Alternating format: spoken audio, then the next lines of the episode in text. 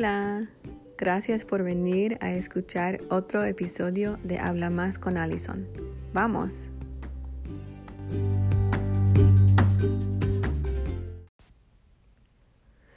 Hoy quiero hablar sobre la voz pasiva en español. La voz pasiva es muy común en español, más común que en inglés, yo creo, y se usa mucho eso es un ejemplo. Se usa, se usa mucho en vez de usar la voz eh, activa que conocemos como el presente normal o común. Y ahora quiero explicar un poco sobre la voz pasiva y dar unos ejemplos. La primera cosa que quiero usar como ejemplo es eh, sobre una tienda, un supermercado, un almacén.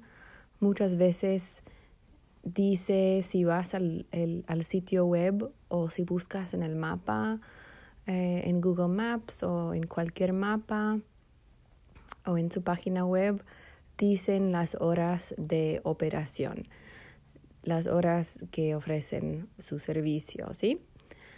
Y en español, ellos dicen, se abre a las 10 y se cierra a las 5, por ejemplo. Se abre a las 10, se cierra a las 5. En vez de decir abrimos a las 10, ¿sí? O la tienda abre a las 10, ellos usan la voz pasiva y el se pasivo para decir se abre a las 10. Para la voz pasiva simplemente necesitas añadir el se antes del verbo. En este caso es la forma de él, ella, usted en tercera persona singular y listo, ya tienes compuesto el verbo. Otro ejemplo es las reglas de algún lugar. Si vas a un restaurante estos días durante la pandemia hay muchas reglas, hay que usar una mascarilla, eh, hay que mantener el em, espacio o la distancia de, de seis pies eh, en metros, no sé cuántos son. Eh, y esas reglas también se expresan con la voz pasiva. Por ejemplo, se prohíbe entrar sin mascarilla. Se prohíbe entrar sin mascarilla. O se permite, se permite entrar con mascarilla. Sería otra opción, otra manera de decirlo. Pero más común es eh, se prohíbe. Em, sí, es muy común estos días, muy frecuente que ves un letrero em, ahí puesto en la ventana de una tienda o de un almacén, de un supermercado, que dice eso. Em, sí, entonces esos son unos ejemplos para ayudarte con la voz pasiva. Em, también hay unas expresiones muy comunes em, diarios que escuchas en español que usan la voz pasiva. Por ejemplo, se me olvidó. Se me olvidó. En vez de decir me olvidé o simplemente olvidé, una fecha o una reunión o una tarea. Oh, olvidé.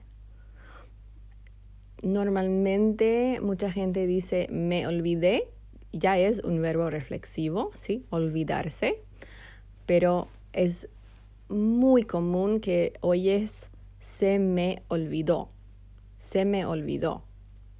Puedes practicar tu pronunciación si quieres, puedes repetir se me olvidó. Se me olvidó.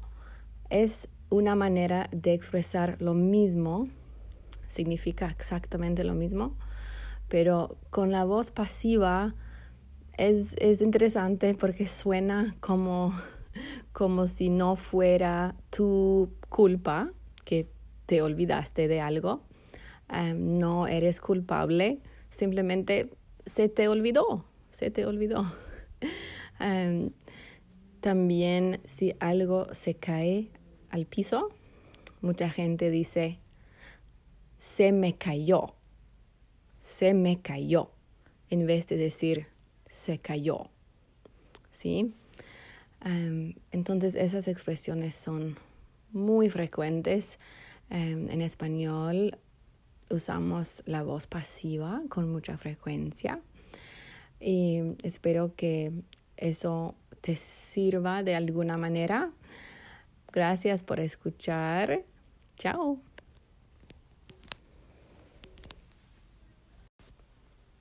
Y nos vemos pronto. Chao.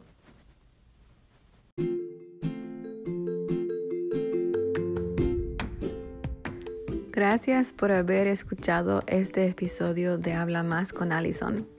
¿Conoces a alguien a quien le podría servir este podcast? Tal vez un amigo, una amiga o un familiar. Gracias en avance por compartir mi podcast con ellos. Nos vemos la próxima vez.